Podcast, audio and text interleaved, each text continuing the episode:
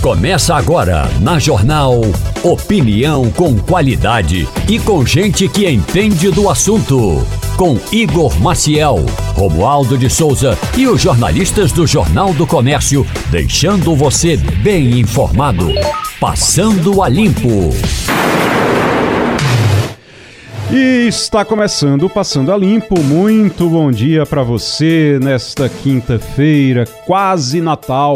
Quinta-feira, quase Natal. Muito bom dia. Muito obrigado a você pela sua audiência, você que nos acompanha agora nesse momento pelo rádio, de casa, do carro, do trabalho.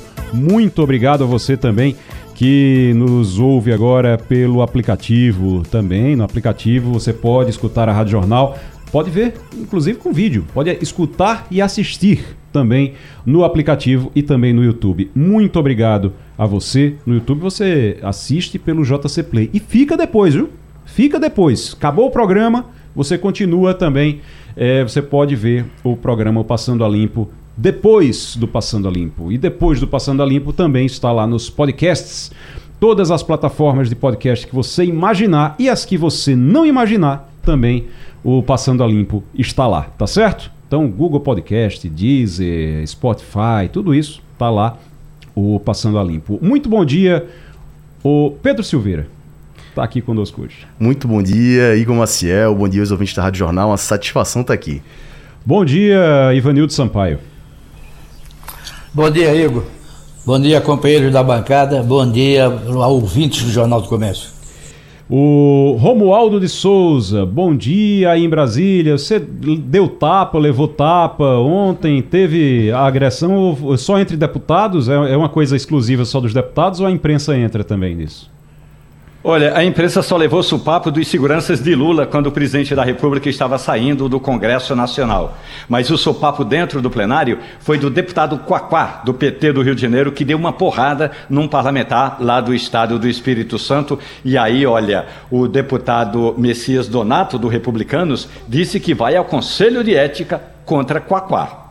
É, aí vai ter que ver no, no Conselho de Ética, assim, agressão física, agressão verbal, vai ter um bocado de coisa, vai ter que. Você estava dizendo agora há pouco, eu concordo, vai ter que fazer um VAR, né? Tem que fazer o VAR do, é. o, o VAR do Congresso, o VAR do tapa. Aliás, é, eu também assisti é, uma parte do vídeo que eu disponibilizei para os nossos é, ouvintes, para os nossos leitores. Uma parte do vídeo dá para ver exatamente quando Quaquá dá um, o supapo em Messias Donato e quando Quaquá chega para o deputado Nicolas Ferreira, do PL de Minas Gerais, e usa lá um termo considerado homofóbico, que não dá para dizer aqui na rádio, mas eu escrevi no Jornal do Comércio. Realmente não precisava de tudo isso, só porque os caras chamaram Lula de ladrão. É, que é uma coisa que eles fazem. Lula tava lá na hora, que também não, não tem. É, olha, sinceramente, eu acho que quando você vai para o comitê de ética, para a comissão de ética, Ivanildo, Pedro, quando você vai para a comissão de ética, vai para avaliar se houve quebra de decoro. Sabe o que é que eu acho? Eu acho que com o tempo a gente foi ficando tão mal educado e os próprios deputados eles foram ficando tão mal educados que você vai relativando, relativizando o decoro. Você vai relativizando o decoro o tempo todo. Então, assim, o, o que é quebra de decoro? Para mim, quebra de decoro, eu acho que até olhar de cara feia é quebra de decoro, que é falta de educação. Mas tudo bem, não é. Quando a gente vai, vai para a letra da lei, para a letra do regimento, não é. Mas é, deveria ser. Mas quando você vai para lá para o regimento, para a letra do regimento mesmo, xingamento também é quebra de decoro. Então, assim, mas ó, tudo bem, xingamento é, um, um, um, é menor do que agressão física, é verdade. Ok. Mas é tudo quebra de decoro. Então, vai caçar todo mundo? Imagina se, imagina se você chegar no, na comissão de ética e começar a, a caçar e for caçar todo mundo que xinga lá dentro. Que xinga na, na, na coisa. A comissão de ética meio que ficou esvaziada ultimamente, né? Porque relativizou-se a ética dentro da, Pois é, e, e, quem, e quem vai julgar na comissão de ética se foi quebra de decoro ou não são os próprios parlamentares, né? Então é. torna, já é uma coisa subjetiva. A gente saber se é quebra de decoro ou não é uma coisa que vai depender do, do que passa na cabeça de quem está julgando. E se quem está julgando é o próprio parlamentar, é um julgamento meramente político, a coisa fica meio complicada. E aí, geralmente, o, o relativiza-se realmente mesmo a, a, quebra de decoro exatamente por isso, porque você é, só é caçado se você tiver algum problema, se realmente você já tiver, já for persona não grata dentro do Congresso e os seus colegas quiserem se livrar de você. Caso contrário, você pode fazer o que for que não é caçado. Né, Ivanildo? Você sabe qual foi o primeiro parlamentar no Brasil caçado por, por falta de decoro, não? Quebra de decoro? Romualdo vai saber. Eu, eu sei quem é, não estou lembrando o nome dele. Eu lembro, eu lembro da. Foi um parlamentar carioca uhum. Que pousou de cueca, de paletó e gravata, de paletó e gravata preta, gravatinha de, de, de, é, de borboleta, uhum. para a revista Cruzeiro. Uma reportagem de Davi Nasser e uma foto de Jean Mazon por conta disso, ele perdeu o mandato. Perdeu o mandato na época. Isso, Romualdo, lembra o nome dele, Romualdo? Edmundo Pinto. Edmundo Pinto, olha aí. Não disse que Romualdo é. sabia? Ele era é, do Rio de Janeiro, antigo. Né? Ele era do PTB. Do Distrito Federal, está. É. É do, no, na época do Distrito Federal, no Rio de Janeiro. Na, na época era no Rio de Janeiro ainda a, a Câmara? É, foi em 1940, não é? Era, sim. É, então foi era. na década de 40. Uhum. Então era ainda. E, e, aí ele perdeu, ou seja, você fazer uma foto de cueca era quebra de decoro. Dá um tapa no outro parlamentar, será que vai ser? E o, o pai de Collor, Arnon de Collor, que matou que o cidadão matou, no plenário, é, será que aquilo ali foi um considerado senador. quebra de decoro ou, foi, é. ou foi tranquilo para os senadores? Eu, agora, agora eu fiquei, eu lembrei disso também. O Romualdo, Ivanildo com certeza lembra disso também, Romualdo lembra. É, o pai Lembro, de Collor, sim. Arnon, ele foi, ele foi caçado não na época? Não perdeu nenhum mandato. Caçado. Nunca foi caçado, né? Não. Ah, sei, nunca foi caçado, nunca foi julgado. É, nunca foi. É relativo, entendeu? É, é, relativo. Xingar, às vezes, pode ser quebra de decoro, às vezes não. Dar um tapa, às vezes é quebra de decoro, às vezes não. Até matar outro senador, literalmente, é, pode ser quebra de decoro ou não, assim, depende muito da situação. Porque, como disse o Pedro aqui, a, a, você vai ser julgado pelos seus próprios colegas. Então depende muito da relação que você tem com os colegas. É o, é o tal que, que alguns operadores do direito chamam de crime acidental, porque o senador, pai de Fernando Collor, Arnon Melo, Arnon Collor, Melo, Collor de Melo, atirou numa pessoa e, e, quem morreu foi outra pessoa, não era o seu próprio alvo. E aí o negócio, a, a bala, é, tipo bala perdida, não acertou Deus no alvo, acertou em outra pessoa e aí o parlamentar ainda foi levado para o hospital de base, que não, não chamava-se hospital de base. Acredito que antigamente era Hospital Distrital de Brasília. Foi levado para o hospital, no dia seguinte morreu e acabou que o desafeto de Arnon de Melo ficou vivo, que era o Silvestre Péricles, e uhum. o outro acriano lá que não tinha nada a ver com a história, é José é, Carlaila, se não me engano, eu não tenho certeza absoluta, mas era José Carlaila. Ele estava, inclusive, era um suplente, estava no último dia da suplência. Essa história eu já contei no Jornal do Comércio. O, o Carlaila estava no último dia da suplência.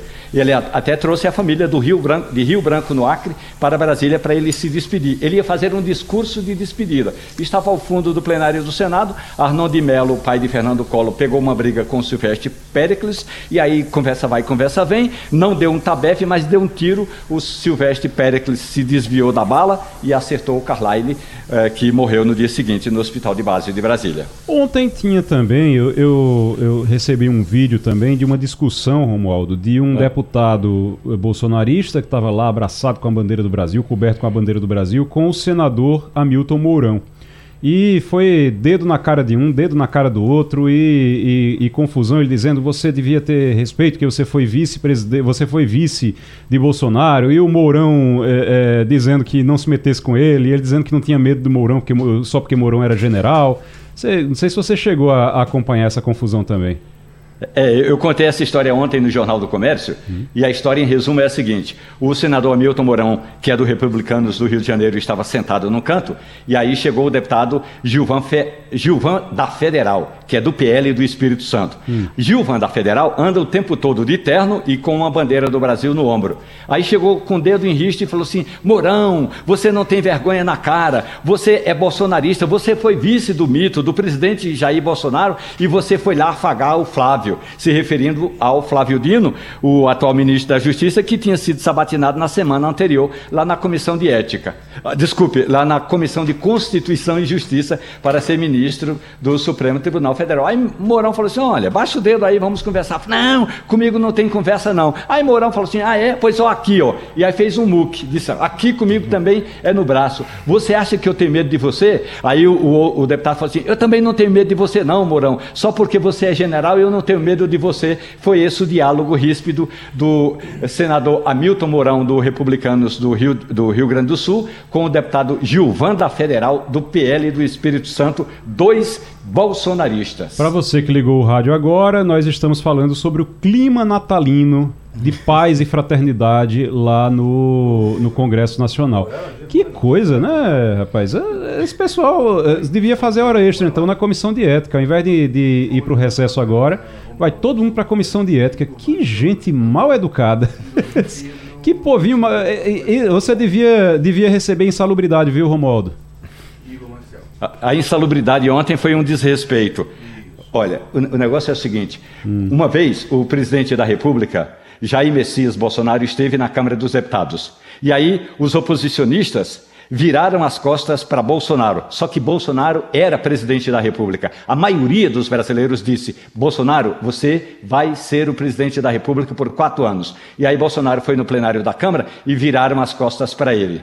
Ontem, quando Lula chegou no plenário da, do Congresso Nacional para a promulgação, a assinatura da medida que transformou uma PEC em reforma tributária, que agora está na Constituição Federal, aí foi a hora de cantar o hino nacional. Um grupo de parlamentares bolsonaristas virou as costas para a, mesa diretora dos trabalhos. Inclusive, um deles deu uma entrevista, uma longa entrevista à reportagem da Rádio Jornal, e aí ó, eu fui atrás dele, fui conversar com ele, e aí o que me disse o deputado eh, Brunin, Brunin é um desses, Brunini, aliás, Abílio Brunini, do PL de Mato Grosso, ele disse o seguinte, olha, para mim, Romaldo, foi uma feliz coincidência, eu não precisava só em não precisar ficar frente a frente com o presidente Lula, para mim é uma feliz coincidência que você só tem é que agradecer. Não foi um protesto contra o hino, nem contra a bandeira, foi, foi uma graça por ficar de costas para ele, o presidente eh, Luiz Inácio Lula da Silva. Ou seja, minha gente, o cara é parlamentar, recebeu o voto do mesmo jeito que Lula recebeu. Lula é presidente da República. Não precisava essa desatenção toda, esse, essa forma de desagravo. É realmente uma, um comportamento, na minha avaliação, antiético. É, Feliz Natal para o Congresso Nacional. A coisa tá, tá feia por lá. Uh, comissão de ética, se funcionasse, ia, ser, ia, ser, ia sobrar muita cadeira aí nesse, nesse congresso. Deixa eu falo, dizer aqui que a gente já está conectado, a gente já está aqui com o João Varela, que é advogado, especialista em direito trabalhista e previdenciário. E é o seguinte: tome regra de transição na aposentadoria. Doutor João Varela, muito bom dia para o senhor. Bom dia, é um prazer estar aqui. Bom dia, ouvintes da Rádio Jornal. Bom dia, bom dia Romualdo. O, o, doutor João, o, como é que tem, tem mais regra de transição agora para 2024? O trabalhador que deseja se aposentar em 2024 vai ter que ficar atento a essas regras que estão previstas na reforma da Previdência e que passam a valer agora em 2024. Que regras são essas, doutor João? Então, na verdade, essas regras aí, elas não vão parar de, de existir, né? Só vão parar de, de, de, existir, na verdade, a regra permanente, né? Como a gente chama, ela só vai passar a, a, a existir, né? Valer efetivamente lá em 2033. Então, hum. assim, até lá a gente vai ter que estar aí à mercê dessa, dessas regras de transição, né? E aí é importante que o segurado do INSS ele fique atento é, por quê? Porque não é só agora, agora a gente não precisa preencher só o tempo de contribuição, né? Tem que preencher outros requisitos. Que aí daí é que vem essas regras de transição. É, mas a gente tem que, tem que lembrar também que essas regras elas foram criadas para não prejudicar aquelas pessoas que estavam muito próximas né, uhum. da aposentadoria. Porque se ele botasse ah, de uma hora para outra uma regra permanente, a mulher se aposenta aos 62 anos de idade, o homem se aposenta aos 65, muita gente ia ser prejudicada. Então esse é o motivo da criação da regra de transição. Elas, elas são boas. É, né? A Mas regra, a regra, doutor, só, só pra gente, a regra é aquela regra dos pontos, né? Que você vai aumentando um ponto por ano de necessidade. É necessário mais um ponto a cada ano. Se você não se aposentou esse é. ano, quando for em 2024, aumenta um ponto para você se aposentar. Você vai, você vai se aproximando e ficando mais longe, você se aproximando e ficando mais longe até conseguir se encontrar ali, conseguir se aposentar. Eu estou vendo aqui que é, você vai ter que vai subir um ponto por ano até chegar ao limite de 100 para mulheres é. em 2033 e 105 Isso. para os homens em 2029. A regra de pontos Exatamente. começou com a tabela em 2019, em que o homem precisava somar 96 pontos, tendo no mínimo 35 anos de contribuição, e a mulher 86, tendo no mínimo 30 anos de contribuição. Aí isso foi subindo, subindo, subindo, até agora, 2024, e vai até 2033. É isso. E, é, exatamente. É, então, que, como é que eu estava que é que eu falando? Que são quatro regras de transição, né? Tem a do paridade de 50%, que essa não tem idade mínima, não é exigido pontuação, você teria que pagar só o pedágio. Desde que tivesse lá em, 2000, lá em 2019 preenchido de, de 28 anos de contribuição para a mulher e 33 para o homem. Mas as quase pouquíssimas pessoas ainda se enquadram. Tem a idade mínima é, com pedágio de 100%, que é uma boa aposentadoria, mas o que é que está mudando agora é exatamente a regra de pontos, que aí é a soma do tempo de contribuição mais a idade do segurado ou da segurada.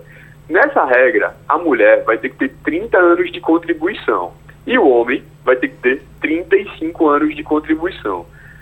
Mas aí, para ter direito em 2024 a essa aposentadoria, a soma da contribuição mais a idade da mulher vai ter que dar 91 pontos. Ou seja, a mulher, para se aposentar em 2024, vai ter que ter no mínimo 30 anos de contribuição e 61 anos de idade. Já o homem vai ter que ter 35 anos de contribuição no mínimo e a soma do tempo de contribuição mais a idade dele vai ter que dar 101 pontos. Né? Uhum. E aí, pode ser que reduzir essa idade? Pode. Não necessariamente a mulher vai ter que se aposentar com 61 anos de idade. Ela pode ter mais contribuição e reduzir, consequentemente, a idade. Uma outra regra uhum. que vai ser mudada também uhum. agora, com a virada do ano, né, a partir do dia 1 já vai mudar, é a regra de, de transição pela idade mínima. Essa regra, ela existe também 30 anos de contribuição para a mulher e 35 anos de contribuição para o homem. E qual a diferença da, da anterior? É que nessa regra é exigida uma idade mínima. A idade mínima para a mulher em 2023 é 58 anos de idade. Começou em 56, lá em 2019. Uhum. Agora, em 2024, já vai ser 58 anos e 6 meses. E a cada ano que passa, vai aumentando 6 meses até atingir 62 anos de idade, que só vai ocorrer para a mulher em 2031. Já para o homem, a idade mínima começou aos 61 anos de idade. Em 2023 estava sendo exigido 63 anos de idade em 2024 vai ser exigido 63 anos e 6 meses. E também vai aumentando 6 meses a cada ano, até que em 2027 vai estar completo 65 anos de idade, quando a idade mínima não vai mais subir. Certo. Essa regra é importante, por quê? Porque ela permite que as pessoas se aposentem um pouco mais rápido. Uhum. Né? Claro que vai exigir aí que seja completado, além do tempo de contribuição, a idade. Ô, né? doutor, doutor, doutor. João Varela, a gente está aqui com a bancada querendo lhe fazer pergunta e sobre exatamente sobre esse assunto. Estamos conversando com o doutor João Varela, que é advogado especialista em direito trabalhista e previdenciário, falando aqui sobre as regras para previdência, para quem quer se aposentar. Doutor Pedro Silveira está querendo lhe fazer uma pergunta aqui. Meu colega João Varela, bom dia. É, meu amigo, queria te fazer uma pergunta o seguinte, nessa área previdenciária, como é que ficou a questão da revisão da vida toda? Né? Aquela coisa de gente poder incluir no cálculo da aposentadoria os salários mais antigos. Isso aí estava em julgamento no STF, ficou aquela coisa se julga se vai ser em 2023, se vai ser em 2024, se vai ter, já vai ter voto de ministro novo. Como é que ficou a questão do, da revisão da vida toda? Então, Estava é, no plenário virtual, né, doutor Pedro? E em razão do pedido de vista, o, o processo ele vai, foi remetido para o plenário físico. Então, vai reiniciar a, a votação. E a, o que é está sendo discutido agora nesses embargos? O que não foi discutido antes e que nunca foi discutido, se seria aplicado é, o, o, o, divisor mínimo ou não na revisão da vida inteira, que não é para ser aplicado, não existe essa previsão legal na regra permanente. É, se seriam desídios atrasados É, isso também não foi discutido anteriormente, aí a inovação do INSS em sede de embargo de declaração lá no STF, pois é só o que acontece aqui no Brasil mesmo. E sim, é, a tendência é que a votação seja muito favorável. Claro que pode acontecer uma reviravolta aí, né? E esse processo tem que voltar lá para o STJ para voltar a ser julgado tudo novamente. O que eu acredito que seja muito improvável e que vai ser sim é, negado provimento aos embargos de declaração do INSS lá no STF, mas a, a, o, o, julgamento vai ocorrer só em 2024, com certeza. Esse ano não há previsão mais para ele ser pautado, não. Doutor João Varela, especialista em direito previdenciário e trabalhista, conversando com a gente aqui. Ivanildo Sampaio. Bom dia, doutor João. Tem umas coisas que não estão muito claras. Vamos tomar um exemplo real. Eu, eu tenho um irmão que começou a trabalhar com 18 anos, carteira profissional assinada, recolhendo contribuição para a Previdência, e se aposentou com 53, 35 anos depois. Ele tem plena saúde, plena capacidade de voltar ao mercado de trabalho. Se ele volta ao mercado de trabalho, ele vai continuar contribuindo para o INSS? Então, vai sim, continuar contribuindo para o INSS. Porque qual é, é a regra que vale no Brasil? Gerou renda, tem que contribuir.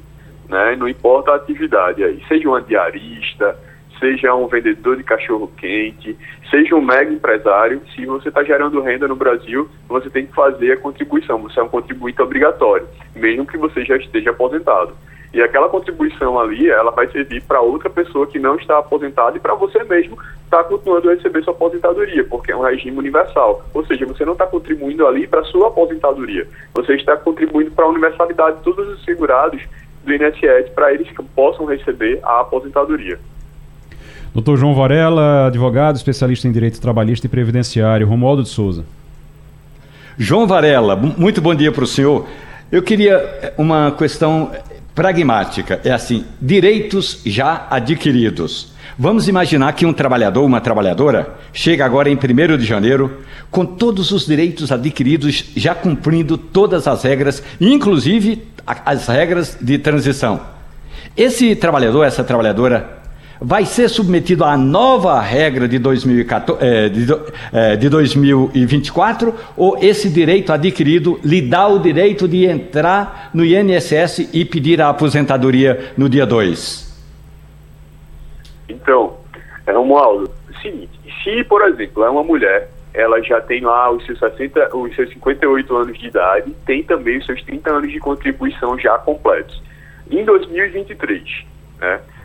Ela só vai dar entrada no seu benefício em 2024, não tem problema. As regras que vão ser aplicadas a ela vão ser aquelas vigentes em 2023, porque ela já tem o um direito adquirido. O que é que ela tem que avaliar aí? É se uma aposentadoria em 2024 não seria mais vantajosa. Porque às vezes, por causa de dois meses, três meses, a gente perde 200, 300, 400 reais. Então, isso é que é importante, no caso do exemplo que eu estou citando, é ser avaliado. Doutor João Varela, especialista em direito trabalhista e previdenciário, agradecer aqui a, a, ao senhor, desejar um feliz Natal e volte sempre ao Passando a Limpo. Eu que agradeço, estou sempre à disposição. Contem comigo. Obrigado, ouvinte da Rádio Jornal. Na linha conosco agora o secretário executivo de Turismo de Jaboatão dos Guararapes, Pedro Henrique. Doutor Pedro, muito bom dia. Bom dia, bom dia bancada. Pedro Henrique é secretário executivo de Turismo de Jaboatão dos Guararapes, falar, está aqui para falar sobre o Réveillon lá em Jaboatão. O secretário, quem é, quais são as atrações do Réveillon? Como é que vai ser o Réveillon? Vai ser um dia só, só no, no, na hora da virada lá, como é todo ano, não? Não, Igor, esse ano nós temos novidade, né? Uhum. A gente está com dois dias no Polo da Orla, que é o nosso polo tradicional aqui na Orla de Candeias, na altura do Sesc, mais ou menos, na divisa de Piedade com Candeias. Então vai ter festa lá dia 30 e 31 a partir das 18 horas. E uma outra novidade é que lá em Jaboatão Centro, no estacionamento da Casa da Cultura, próximo à Praça do Rosário, bem no centro lá de Jaboatão, a gente vai ter também a festa na virada, dia 31, a partir das 18 horas também. Certo. E Ivanildo Sampaio, tem pergunta, Ivanildo? Não, eu só queria saber se a prefeitura de Jaboatão, independente de Réveillon, é, tem continuado atenta a prováveis ataques de tubarão na orla marítima. E acontece, acontece ali naquele trecho, inclusive, né, ali, ali próximo, né? Ali naquele onde acontece o Réveillon também. Isso, na verdade a gente mantém a proibição de banho de mar é, na divisa ali da, com Recife, que é na, na, altura do Hotel Barra Mares, até uns 300 metros após a igrejinha, uhum. que tiveram os maiores é, incidentes, né? No início do mês de novembro, nós iniciamos a nossa guarda-vida guarda municipal. Eles estão terminando o treinamento, mas já estão em, em atuação. Eles já são capacitados, mas estamos fazendo algumas, algumas capacitações paralelas junto ao Corpo de Bombeiros GBMAR, mas eles já estão atuando. Então, e também durante o evento, nós temos orientadores para impedir que as, as, as, os tradicionais pular as sete ondinhas não virem um banho de mar e a gente não tenha algum incidente é, na noite da virada e no dia anterior. É porque pular sete ondinhas ali na, na, na, areia, ok, o tubarão não vai chegar ali. Agora, se o pessoal se empolgar e entrar na água, aí corre risco, né, secretário? Isso. E gente... também não é aconselhável numa festividade, né, às vezes a pessoa está tomando alguma bebida alcoólica também entrar no mar, né? Isso, exatamente. Não só por causa do tubarão, né? O, o secretário executivo de turismo de Jaboatão dos Guararapes, Pedro Henrique, está conversando com a gente aqui. Romualdo de Souza, a programação, você, você gosta, viu, Romualdo? Maiara e Maraíza, Felipe Amorim, Priscila Sena, Sim. Telmo Santiago, Rogério Som, André Rio. Programa uh, ainda tem Rafaela Santos, Jeane Cris, Alan Carlos e o Conde. Ô, Conde Sobrega. Conde, Agora, é. secretário Pedro Henrique, muito bom dia para o senhor. Secretário, o governo de Pernambuco tinha lançado no passado, na gestão do governador Paulo Câmara, e agora na gestão de Raquel Lira, reforçou aquele passaporte do turismo. Agora, secretário, vou lhe contar uma história. É claro que eu não ia ligar para o senhor para fazer essa reclamação, mas um dia eu cheguei, numa cafeteria eh, aí em Jabotão dos Guararapes e com o meu passaporte, eu queria carimbar o meu passaporte do turismo. E aí a moça da, da cafeteria não sabia do que se tratava. Ou seja, Pernambuco cria um passaporte que eu considero importante, que é quando você vai em Jabotão dos Guararapes, carimba, dizendo, olha, tive ali, está aqui o carimbo da loja, do empreendimento. Mas parece que nem todos os empreendedores estão sabendo dessa novidade. É uma forma da gente valorizar o turismo de Jabotão dos Guararapes, secretário? Com certeza, Romualdo. É, nós temos alguns estabelecimentos principalmente mais é, dentro do shopping e em alguns outros pontos que fazem o, o, carimbo. Mas vamos fazer um trabalho diante da sua reclamação, que é, é válida e importante.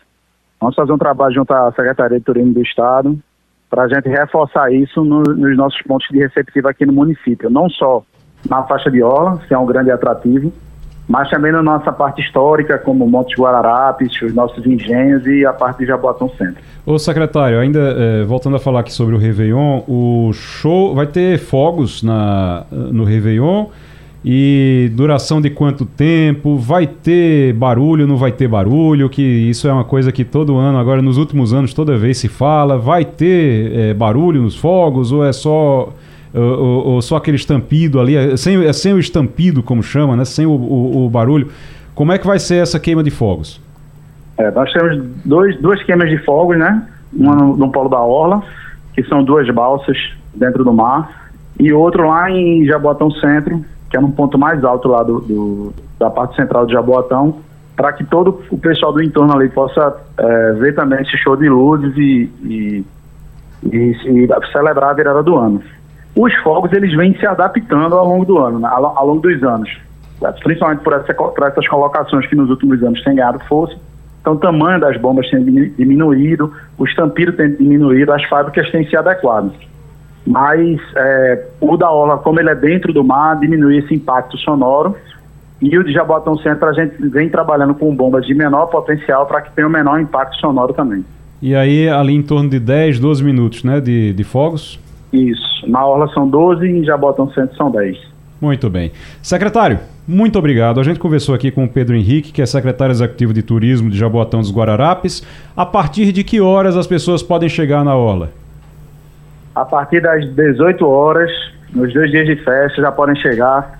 Podem trazer muita alegria, animação. A gente pede para que usem os modais de transporte público para facilitar o acesso, questão de estacionamento e também a, não misturar com, com direção e principalmente não trazer vasilhame de vidro. Nós temos um trabalho com a nossa cooperativa de coleta seletiva que fazem a troca por vasilhames plásticos Mas quem for trazer seu cooler, se já puder trazer embalagens de lata ou PET, já ajuda o meio ambiente e a segurança do evento. Muito bem. Secretário Pedro Henrique, muito obrigado. E volte sempre aqui ao Passando a Limpo. Feliz Natal. Obrigado, Igor. Obrigado a todos. Feliz Natal e venham celebrar aqui em Jaboatão. Polícia Federal está fazendo operação para investigar a Braskem por afundamento de bairros em Maceió. Está tendo uma operação hoje. É, está apurando, a, a Polícia Federal está apurando suspeitas de omissão de informações e uso de dados falsos na mineração de salgema pela empresa. Mais de 60 mil pessoas prejudicadas, doutor Pedro, lá em Maceió. Maceió.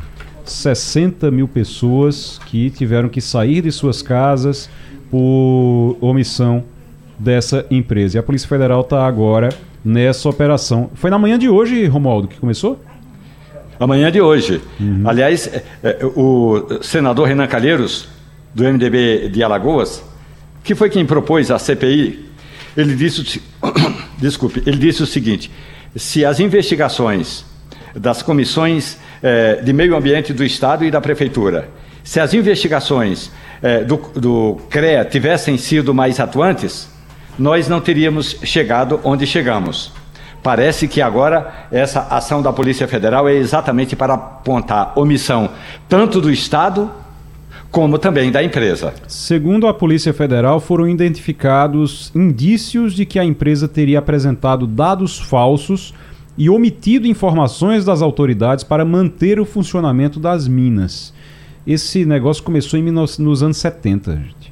No total, hoje, 60 policiais cumpriram 14 mandados de busca e apreensão, 11 em Maceió, 2 no Rio de Janeiro e 1 em Aracaju. Os mandados foram expedidos pela Justiça Federal de Alagoas o Ivanildo Sampaio. Desde os anos 70, essa empresa aí omitindo informações e mentindo sobre os dados, mas o poder público também não fiscaliza, né? Esse tempo todo. É isso que eu ia dizer.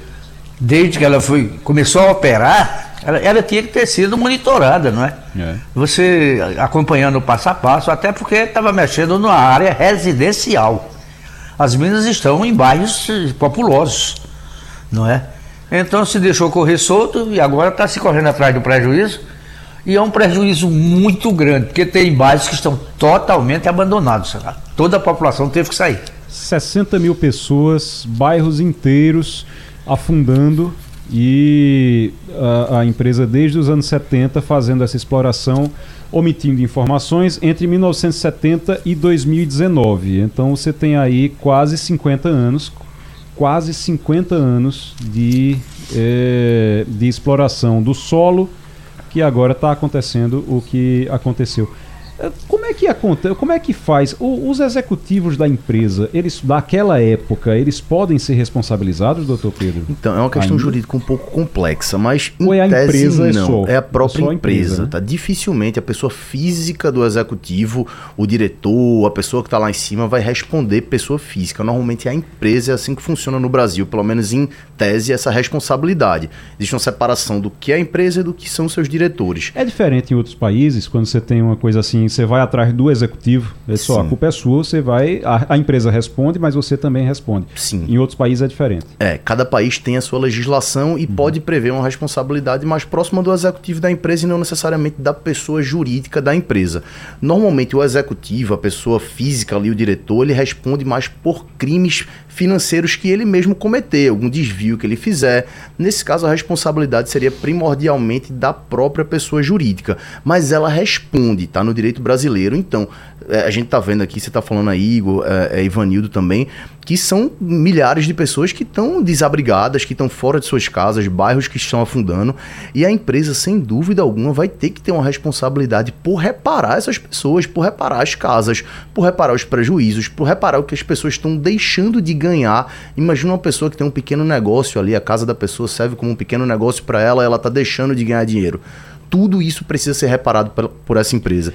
E é, é, é, curioso, Igor, porque no Brasil parece que a gente precisa de uma tragédia para a gente acordar. Quando houve aquele incêndio na Boate Kiss, tá lembrado disso sim, há sim. 10 anos, sei sim. lá quantos anos foi, parece que o corpo dos bombeiros ficou um pouco mais alerta, porque os bombeiros foram responsabilizados. Então, eu lembro que a partir daí a atuação do corpo de bombeiros ficou mais firme. Eu imagino. a fiscalização era feita, às vezes era feita, às vezes não. Você ficava Exato. com a licença lá sem, é, é, sem, sem renovar, renovar, a licença um tempão e os bombeiros não iam atrás, não Exato. fechavam, né? Exato. E a partir daí eles tiveram que atuar de forma mais firme porque eles viram a própria instituição dos bombeiros ali na Berlinda.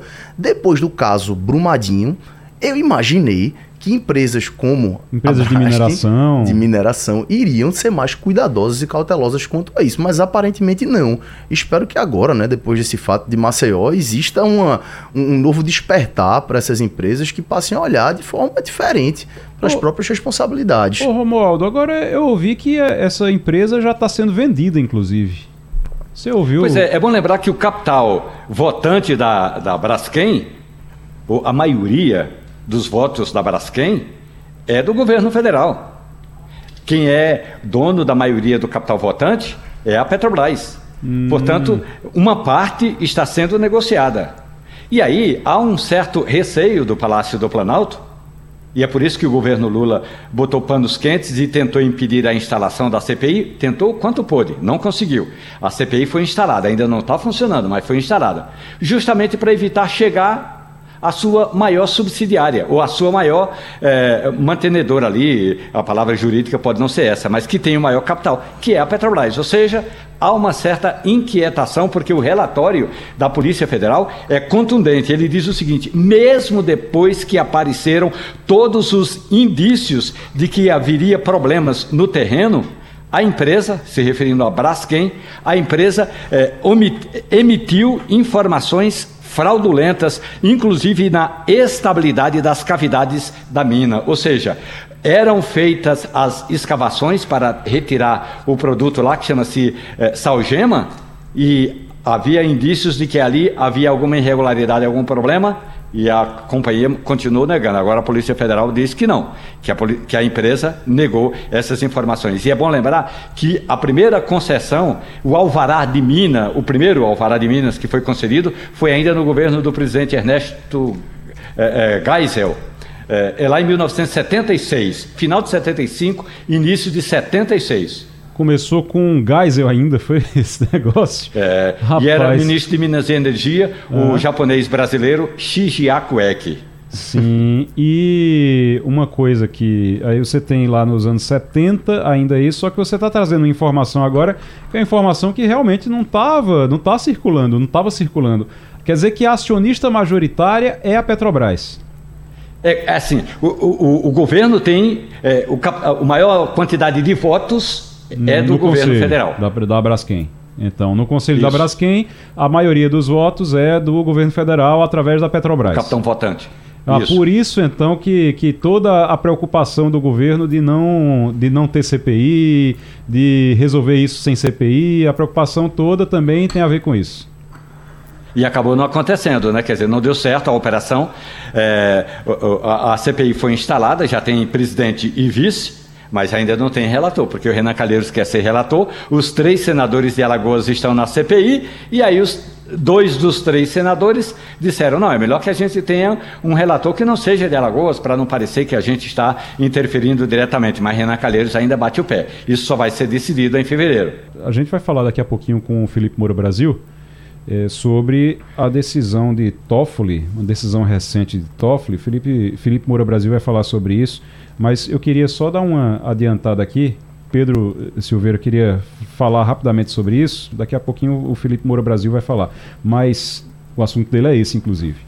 Mas só para a gente adiantar, Pedro, o que foi que aconteceu? Uma decisão de Toffoli em relação à multa da JF. da JF, daquela dos irmãos Batista, Batista Joesley. Né? Joesley, Batista e por aí. Que história foi essa? Como... Então, foi um, um, pedido que foi feito pelo JF para suspender o pagamento de uma multa que eles tinham acordado já no valor de mais de 10 bilhões de reais. E o que foi curioso, Igor, nesse caso é o seguinte: É, o ministro Toffoli... No caso, eles tinham aceitado pagar essa multa de 10 bilhões. Isso. Lá atrás. Lá atrás, por conta de toda aquela falcatrua de que aconteceu. Lava Jato, de Operação Lava Jato, Isso. de corrupção, de tudo. Aí eles a, aceitaram pagar. Isso. E agora eles pediram para não pagar mais. Isso. Agora está sendo rediscutido, tem alguns pontos no processo que está se levantando nulidades, que são questões técnicas, processuais, uhum. jurídicas, tá? E que inclusive é muito possível que se anule muita coisa desse processo. E eles fizeram um pedido, que foi um pedido para se suspender temporariamente o pagamento dessa multa que eles teriam que pagar agora. E o ministro Toffoli, ele deferiu esse pedido, ele disse, ok, eu vou deferir, isso está em segredo de justiça, tá? Mas foi um furo da revista Piauí, eles conseguiram ter acesso a essa decisão, ele determinou a suspensão dessa multa por prazo indeterminado. Só que tem dois pontos que chamam atenção, e é importante que a comunidade jurídica se debruce sobre isso, que são duas coisas. A primeira é que a esposa do ministro Toffoli é advogada dessa empresa. Ah. Ela não é advogada na ação específica, ah. mas é uma das mas é advogadas é da empresa. Ela, ela trabalha para a empresa. Trabalha para a JF, é o escritório dela presta serviço à JF. O que já levanta uma certa suspeição. Não é? Seria normal que um magistrado, seja ele ministro supremo, seja ele desembargador, seja ele um juiz, ele se declarasse suspeito num caso como esse e deixasse esse caso para ser julgado por um colega, uhum. por um uhum. outro juiz, por um outro magistrado, para que a decisão seja o mais imparcial possível. Então esse é o primeiro ponto que chama atenção. E o segundo é que o ministro Toffoli decidiu isso no primeiro dia de recesso do STF. O que é que isso significa? Nesse períodozinho de final de ano e de janeiro, só ficam dois ministros lá, o presidente do STF, que Foi hoje é o Barroso. Então. Foi no plantão, exatamente. Meu Deus. E o próprio Toffoli, que vai cuidar nesse final de ano. Ou seja, a decisão não pode ser é, recorrida, não, não vamos pode, dizer assim. Você não pode, ninguém pode recorrer. O Ministério Público, a PGR, não pode Isso. recorrer da. E decisão. se recorrer, quem decide é o próprio Toffoli. Então ah, ele Deus. voltaria para uma decisão para ele mesmo. Então foi um momento, é, uma decisão delicada, vamos dizer assim, que uhum. merece uma análise mais cautelosa. Daqui a pouquinho o Felipe, Felipe Moura Brasil vai falar sobre isso aqui. Agora, o, o, o Ivanildo, essa história de. Isso é uma discussão muito grande.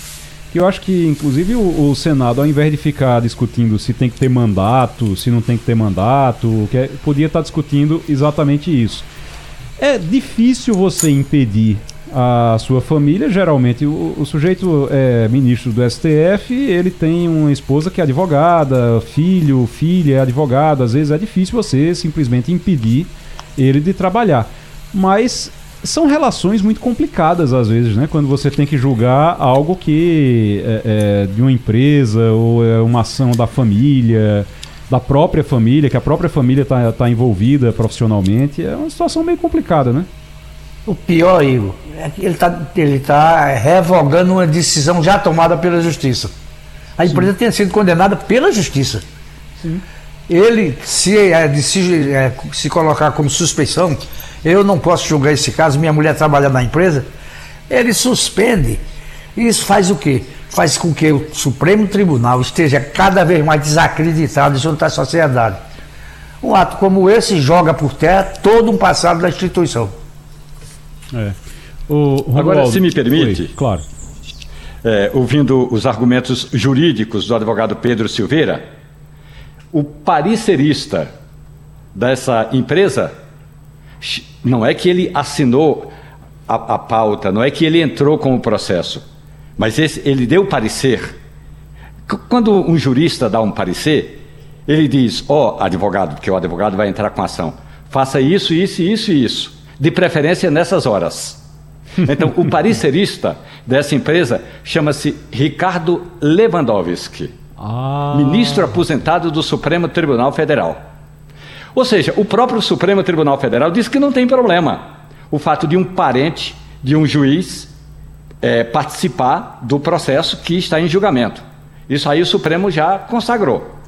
Agora, a gente fica imaginando, pô, a gente quer conselho de ética para o Quaquá que deu um supapo no deputado, Onde é que está o Conselho Nacional de Justiça que não analisa esse aspecto? Difícil. Onde é que está o Conselho Nacional de Justiça? Pois é, é, é complicado Sim. porque é aquela coisa, né? Quem, quem é que, que. Como é que fala? Quem faz a, a barba do barbeiro, né? Tem uma coisa dessa que dizem.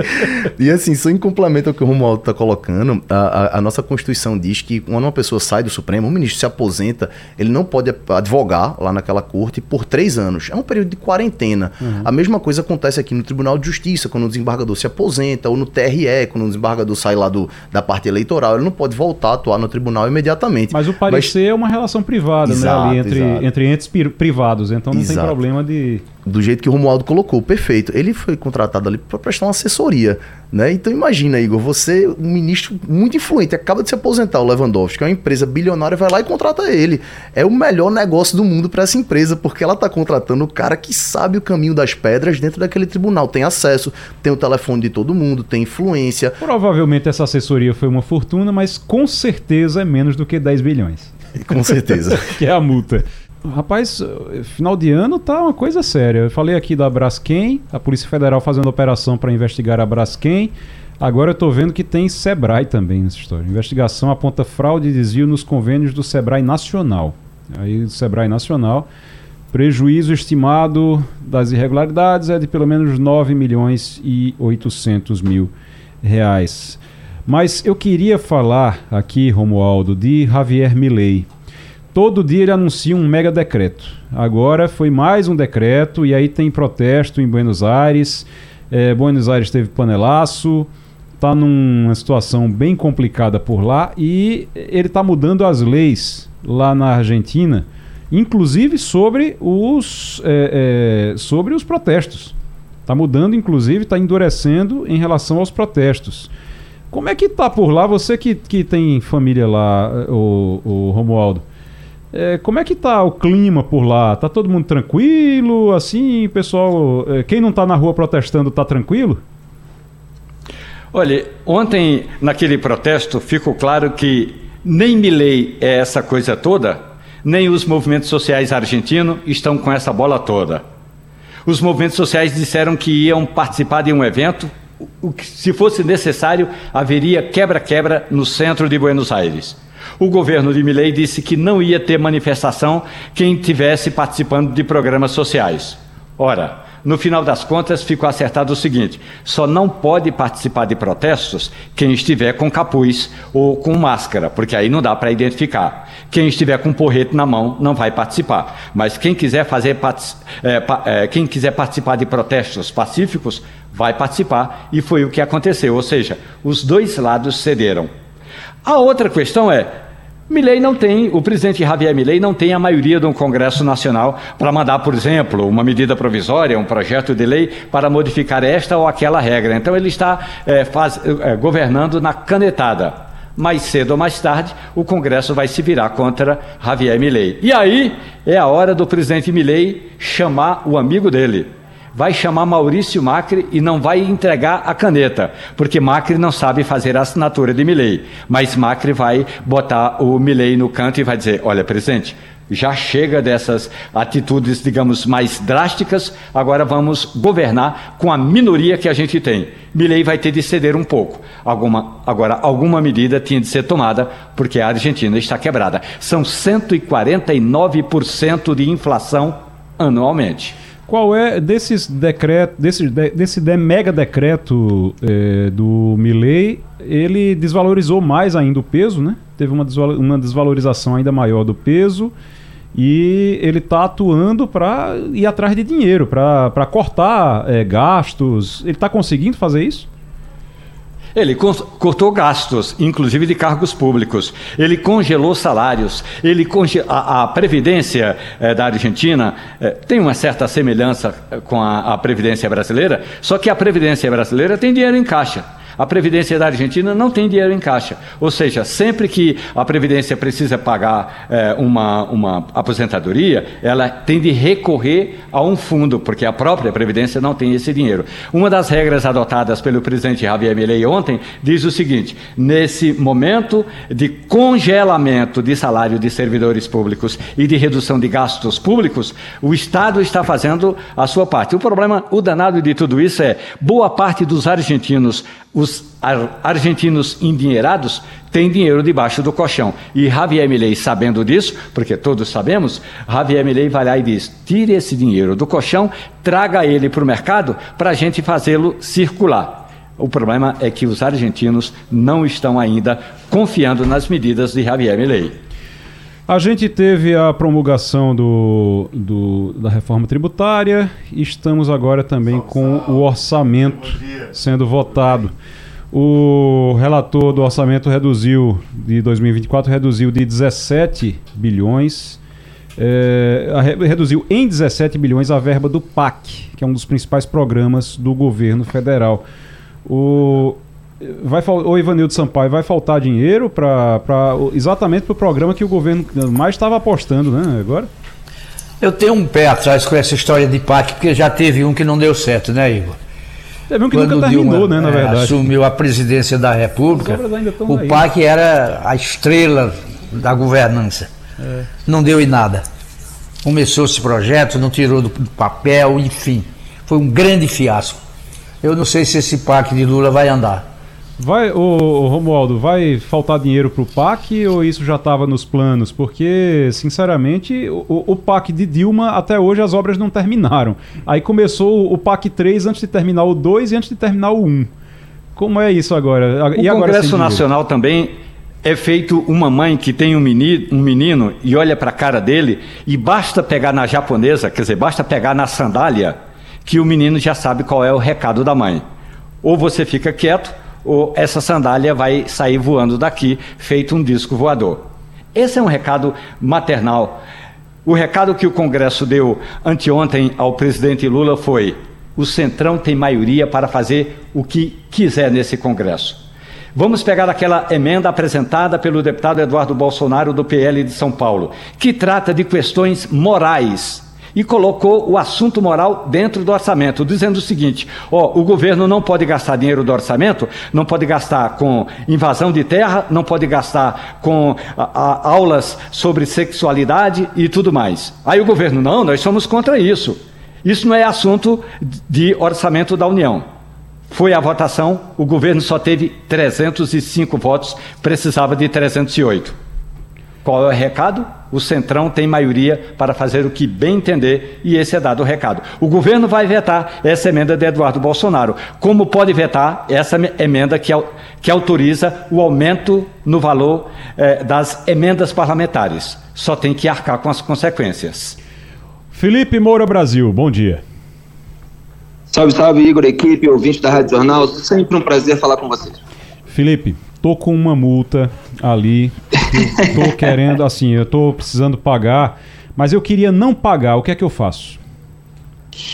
Olha, você precisa enviar sua solicitação ao ministro do Supremo Tribunal Federal, Dias Toffoli. Agora, se você tiver amizades aí nesse entorno político, Facilita. advocatício, é, quem sabe isso pode pesar. É o que aparenta acontecer na República Brasileira. Então, é, indo ao ponto, Igor, o Dias Toffoli suspendeu a multa de mais de 10 bilhões de reais da JIF, que é a empresa do, do, dos irmãos Batista, o Joesley e o Wesley, é, que estavam envolvidos num grande escândalo de suborno e praticamente confessaram seus crimes é, em delação premiada. É um dinheiro que poderia ir para os cofres públicos, mas não vai. E isso acontece num momento é, ainda mais escandaloso, né? porque se a gente reunir é, todas as informações, a gente vai ver o seguinte: recentemente o, o Lula liberou ao Joesley Batista a compra de energia da ditadura amiga do Nicolás Maduro na Venezuela e o Brasil vai pagar mais caro. Isso foi noticiado pela imprensa em reportagens. É, o parecerista do Joesley Batista é o Ricardo Lewandowski, que foi indicado Lula, pelo Lula ao Supremo Tribunal Federal em 2006 e se aposentou há pouco tempo. É, e no Supremo, Lewandowski blindou tanto o Lula quanto o Joesley. Mesmo assim, duas semanas após a aposentadoria, ele foi lá é, prestar serviços para essa empresa é, que ele ajudou a aliviar no Supremo e está recebendo, de acordo com o jornal Globo, 800 mil reais por parecer. É um valor que pode ser dobrado para 1 milhão e 600 mil reais em caso de vitória judicial, é um caso que envolve ali a venda da Eldorado é, para Paper Excellence e os irmãos Batista querem desfazer essa venda de uma empresa que era deles. Uhum. É, e o Dias Toffoli foi indicado pelo Lula, é casado com uma advogada da JIS, quer dizer, advogada dos irmãos Batista, e ele suspendeu essa multa de 10 bilhões de reais é, do Joesley. Quer dizer, é todo mundo junto e misturado, sem qualquer tipo de cerimônia, é, para fazer aquilo que é do agrado do interesse do grupo. É, o Dias Toffoli, inclusive, ele foi é, objeto de uma matéria da Cruzoé anos atrás, é, que tinha o título A Mesada de Toffoli. Foi de 27 de julho de 2018. E dizia assim o subtítulo, para a gente resumir aqui: o próximo presidente do Supremo Tribunal Federal, que era o posto que ele estava prestes a ocupar, recebe 100 mil reais todo mês em uma conta mantida no Banco Mercantil. O dinheiro é repassado pela mulher dele. Roberta Rangel é dona de um escritório de advocacia que alcançou sucesso em Brasília depois que Dias Toffoli ascendeu na carreira. As transações foram consideradas suspeitas por técnicos do próprio banco. Eu entrevistei a Eliana Calmon, que foi ministra do Superior Tribunal de Justiça, quando o STF, com voto a favor do Dias Toffoli, permitiu que juízes, incluindo, incluindo os próprios ministros do Supremo, julgassem casos de clientes de escritórios de cônjuges e parentes. Quer dizer, ministros que podem julgar casos de clientes das suas próprias esposas. Repito, Toffoli votou a favor dessa possibilidade e agora aliviou a barra de um cliente da sua esposa. É cliente de um outro processo, mas é cliente. Uhum. E a Eliana Calmon disse o seguinte: é, que esse mecanismo é o acasalamento perfeito entre o poder econômico no escritório, que no caso fica com a mulher, e o poder político dentro do poder judiciário. E ela até falou: olha, os ministros ganham, é, obviamente comparando com os advogados de escritórios privados, pouco. Em relação à população brasileira, é claro que eles ganham muito, eles ganham um pouco mais de 40 mil reais por mês. Agora, olha esse valor do parecer do Lewandowski, 800 mil reais. Você imagina que advogados de escritório contratados por empresários encalacrados com a justiça, eles faturam milhões de reais. Então, é muito dinheiro que um empresário paga para uma esposa de um juiz que agora pode julgar causas é, conexas ou é, em outros processos, mas é, com toda essa ligação em comum. Então, é, mostra essa promiscuidade entre os poderes, mostra essa falta de cerimônia em você não se declarar suspeito quando há pessoas envolvidas que é, lhe são próximas, e mostra também um certo desprezo pelo equilíbrio das contas públicas e pela, pelo castigo, nos termos da lei, necessário a quem se envolveu num esquema de suborno. E tudo isso sem maiores argumentos, feito de uma maneira rasteira, ao apagar das luzes do ano, às vésperas do Natal, quando de repente tudo se dissipa, a população já não está mais tão ligada, quer dizer, mesmo a reação indignada como a nossa, ela, é, na, no raciocínio é, do, do ministro, pode durar pouco. Então, é um momento muito oportuno para esse tipo de é, tentativa de reescrever a história. Ô, ô Felipe, só para a gente encerrar, é, a gente estava conversando sobre esse assunto aqui antes com o Pedro Silveira, que é advogado, tá, participa aqui da bancada, e o Pedro estava lembrando que o, o Toffoli, ele está exatamente no período de plantão, como você disse, e alguém, Isso. com certeza, quem, quem fez o, o parecer, é, deve ter avisado, ó, manda tal dia. Romualdo, Romualdo estava até dizendo aqui, se o, o parecerista ele manda o dia e a hora claro. também, não só a, a, o tipo de ação, como o que escrever na ação, mas manda o dia e a hora também. E aí eles ó, manda tal dia que quem vai estar tá lá é, to, é, o, o, é fulano e fulano vai ficar de plantão. Se alguém recorrer agora, se a Procuradoria Geral da República recorrer agora, Exato. vai recorrer ao próprio Toffoli, né? Exatamente muito bem articulado, tudo muito bem calculado. Eu fico feliz, aqui do ponto de vista jornalístico, intelectual, de ter antecipado isso, porque eu escrevi um artigo no dia 11 desse mês de hum. dezembro, que é o eixo Lula, Joesley e Lewandowski, assim, separados por tracinho, né? Lula, Joesley, Lewandowski. E agora o Toffoli entrou nesse eixo. E como é que terminava esse artigo, depois de mostrar todas essas movimentações de bastidores? Com a seguinte, é, é, é par, com o seguinte par de frases. Joesley Batista sabe escolher advogados, consultores e juízes. Quem paga caro é o Brasil. Era assim que terminava meu artigo de semanas atrás. E não tem nada mais ilustrativo disso do que essa decisão. Quer dizer, é um dinheiro que poderia ficar com o Brasil, teoricamente, mais de 10 bilhões de reais, e de acordo com essa suspensão, não vai ficar. E o Joesley, ele soube escolher, né, ao longo do tempo, é, como advogada, a esposa do Toffoli, como consultor é, o Ricardo Lewandowski, e agora, pelo visto, houve uma manobra para escolher o juiz, é, para que é, caísse na mão é, do, do Toffoli é, esse, esse pedido. É tudo errado, é tudo sujo, e hoje em dia, só para concluir, é, existe essa alegação, não estamos todos defendendo a democracia contra o reacionarismo de Jair Bolsonaro, etc. Ora, existem outras maneiras de se corroer a democracia. Então, repito, o oposto do golpe de Estado não é o conchavo, não é a impunidade geral, não são decisões judiciais muito convenientes aos amigos do poder. Né? Toffoli parece é, que quer fazer muitos favores ao Lula depois que o Lula ficou chateado é, com o Toffoli ter impedido a saída do Lula da cadeia para ir no túmulo do irmão que morreu. É, ele passou o ano inteiro dando decisões favoráveis ao Lula, tentando reaver aí essa relação. Parece que ela está reconstituída. É, lembrar só que a gente acabou de falar aqui sobre o, o, PAC que deve perder 17 bilhões, pode perder 17 bilhões. Esses 10 bilhões de multa aí já é mais da metade do que poderia ser, do do, desse dinheiro que o, o PAC deve perder no orçamento. É muito dinheiro, meu amigo. Ô Felipe Moura Brasil, muito obrigado. Feliz Natal para você, meu querido. Muito obrigado. Feliz Natal para todos vocês. Um grande abraço. O Romualdo, saber. Além, a, ainda tem discussão do orçamento. Discussão por causa Isso. do orçamento. A votação acontece hoje ou só na semana que vem? É. Acontece hoje. Hoje. hoje. Não passa de Vai hoje. Vai ser definitivamente selado hoje. Certo. Hoje à tarde entra pela noite? É, havia a expectativa de que fosse pela manhã. Ocorre que houve até um pedido é, da, do, do, líder do governo no Congresso Nacional, o senador Randolfo Rodrigues, que agora vai para o PT.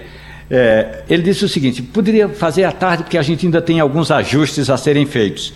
E um dos, dos ajustes é com relação ao aumento no valor das emendas. Ou seja, aumenta a emenda, ou o valor das emendas, e reduz o recurso que vai para o PAC, o Programa de Aceleração do Crescimento aumenta o valor do fundo eleitoral de quase que agora vai para quase 5 bilhões de reais e tira-se dinheiro do PAC, Programa de Aceleração do Crescimento. Deixa de lá, deixam de lado os investimentos e aumentam-se essas cotas ou para gastar nas eleições ou para os parlamentares indicarem em suas emendas. Ô Ivanildo Sampaio, você viu que José Luiz da Atena se filiou ao PSB? O Ivanildo? Acho que a gente perdeu o contato com o Ivanildo. Mas o José Luiz da Atena se filiou ao PSB, viu, Pedro Silveira? Que dupla, hein? Da Atena e Tabata Amaral. É, Tabata Amaral. O que o está se vendendo por lá, eu até escrevi sobre isso no Jornal do Comércio de hoje, mas o que está se vendendo por lá é que, olha, estão dizendo que da Atena vai ser o vice de Tabata na Prefeitura de São Paulo, que vai ser PSB com PSB, mas na verdade eles estão tentando atrair o PSDB lá em São Paulo. Estão tentando atrair o PSDB, aí traz da Atena e tudo. Agora, para mim, da Atena é o novo Joaquim Barbosa do PSB. O PSB inventou Joaquim Barbosa candidato a presidente em 2018. O Romualdo lembra como foi a, a o, o, evento de filiação, Romualdo? Aquela cerimônia, e o, o, o, ministro do STF chegando lá no PSB, e fotos, e é o novo próximo presidente do Brasil, e por aí vai. Sabe quantos votos Joaquim Barbosa teve na eleição de, 2012, de 2018? Nenhum. Porque depois de um tempo ele disse: Não, a família não, não é a favor, eu não vou não, tchau. e aí continuou na vida dele mesmo, inclusive fazendo pareceres é, jurídicos, né, Romualdo? É, inclusive é importante destacar que uma, uma das ideias do Partido Socialista Brasileiro de trazer da Atena que aliás o Datena já zanzou por vários partidos, inclusive ultimamente estava no PDT, muito amigo de Ciro Gomes. Aí traz, traz Datena e diz: olha, essa é a nossa força em São Paulo. Tabata Amaral com Datena. E aí, na mesma ocasião, Lula da Silva diz que o, o nome eh, de Guilherme Boulos é o nome que o Partido dos Trabalhadores precisa trabalhar. Ou seja, Datena, eh, Tabata e Datena tem mais votos, tem mais prestígio do que Lula e Bolos? Vamos ver como é que fica. Isso só para ficar no campo da esquerda ou da centro, do centro-esquerda. E aí? E como é que fica a direita? E o centro-direito? Então, tudo isso é, precisa ser analisado numa prefeitura, numa campanha eleitoral em São Paulo. Acabou, uh, o Ivanildo foi, faltou energia, foi lá no, no tá faltando tá, atenção, tá faltando energia no prédio lá no, no, no, na casa onde ele mora lá no, no posto da panela. Ô, me diga uma coisa, Pedro. Eu digo assim que o, o Datena é o novo Joaquim Barbosa porque Datena já desistiu. Assim como Joaquim Barbosa, o PSB fez uma festa danada para a chegada dele é, e depois ele desistiu. Datena já desistiu de ser candidato a prefeito, a governador, a presidente, a senador. senador. Ele já foi candidato a tudo e nunca foi candidato a nada, na verdade. Verdade. É, fica essa dúvida, né? Se agora ele vai sair, realmente seria uma, uma chapa que parece ter uma certa força. E Tabata junto com ela, né? Porque a gente sabe que é São Paulo capital. E aí, Igor, você, você Romualdo, entende muito mais do que eu sobre esse assunto, mas São Paulo capital tem uma tendência de votar à esquerda. Inclusive, votou em Lula, a capital paulista, é. votou mais em Lula do que em Bolsonaro na última eleição. Então a gente vai ter de um lado Guilherme Boulos, do lado da esquerda, que pode ser considerado talvez um candidato mais radical, e a gente vai ter Tabata ali representando uma coisa mais centro-esquerda, com Datena junto dela, se ele vier, né, representando ali uma coisa mais centro, talvez até pro lado um pouco mais da direita, talvez faça sentido da Atena que estava até um dia desse em fotos com Bolsonaro, não era, Romualdo? Até um dia desse era apoiador de Bolsonaro ali de, de primeira hora. O Bolsonaro só dava entrevista exclusiva, ou gostava de dar entrevistas exclusivas a eh, José Luiz da Atena. E aí depois Bolsonaro até ficou com raiva porque queria trazer o Datena para o partido dele, o, o PL, e Datena foi para o PDT, PDT, isso. PDT, e agora a Datena sai do PDT e vai para o PSB. Foi uma festa regada a pão de queijo. Quando eu vejo essas solenidades regadas a pão de queijo, é, eu acho que falta um ingrediente a mais, com todo respeito a quem gosta do pão de queijo. É, quem for mineiro não vai gostar dessa sua declaração, não, viu? Ô, ô Igor, por gentileza. Diga. Eu acabo de receber uma informação claro. importante. É, o presidente Javier Milei baixou um decreto que trata do aluguel de imóveis. E uhum. isso era uma briga durante muitos anos. Quem tem um imóvel na Argentina hoje pode negociar a moeda que quiser. Pode ser em real, em dólar, em peso, em libra esterlina, em do, ah, na moeda alemã, em marco alemão, do jeito que quiser. O, o Estado não vai mais regular o aluguel de imóveis na Argentina e essa foi a primeira medida que, pelo menos, vai ser aplaudida por muita gente na Argentina. Ah, agora, peraí, então era obrigado a ser em peso antes, é isso? era obrigado a ser em peso, ah, ou tá. seja, na moeda local. Certo. Agora o presidente diz o seguinte: as partes é que se entendem sobre valores, sobre correção e sobre moeda. Pode ser em qualquer moeda, em qualquer forma de pagamento, inclusive. A Argentina tem hoje é, cerca de 10% dos imóveis é, é, esperando locação por causa das regras que não são claras e transparentes. É, agora, assim, se estava faltando regra, agora não tem regra nenhuma. Pelo jeito, agora é isso. Pelo menos agora o, o quem tem imóvel negocia direto e não precisa passar pelo, pela regra do Estado. Não, corre risco de virar bagunça, não, é, esse negócio? A, normalmente, aqui no Brasil e na maior parte dos países, a regra é que a gente vai negociar na moeda local. Então uhum. aqui eu não posso fazer um contrato com você, em tese, onde a gente vai vai negociar em dólar. Isso não poderia ser feito. Tem que ser. O problema é você obrigar lá na, lá na, na, na Argentina, você obrigar o, o, proprietário a negociar em peso. Rapaz, o peso, e aí esse é o problema, né, Romaldo? Você obrigar a é. negociar em peso.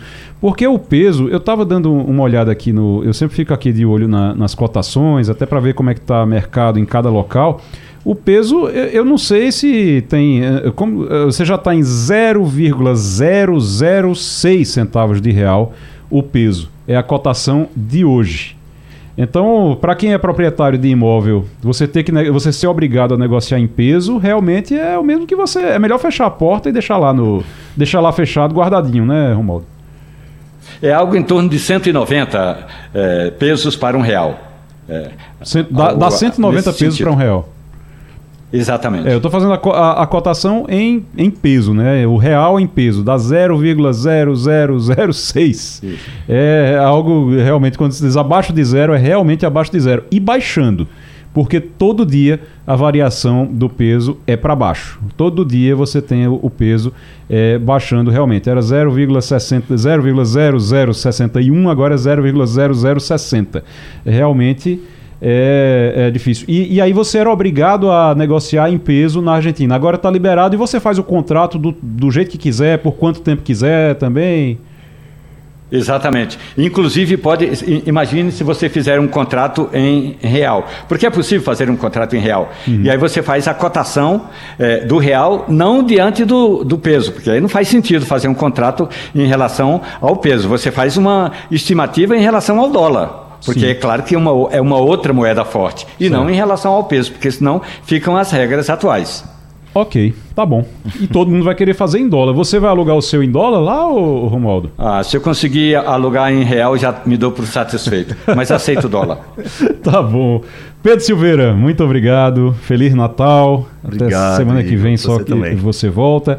Romualdo de Souza, até amanhã. Amanhã eu lhe dou Feliz até Natal. Amanhã. Ivanildo Sampaio também, é, Feliz Natal. O Passando a Limpo vai ficando por aqui. Na sequência, tem Tudo a Notícia e Debate com Natália Ribeiro. Depois, Vitor Tavares com a edição do meio-dia. Um grande abraço para você.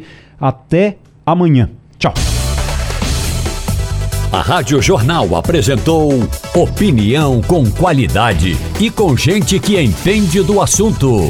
Passando a Limpo.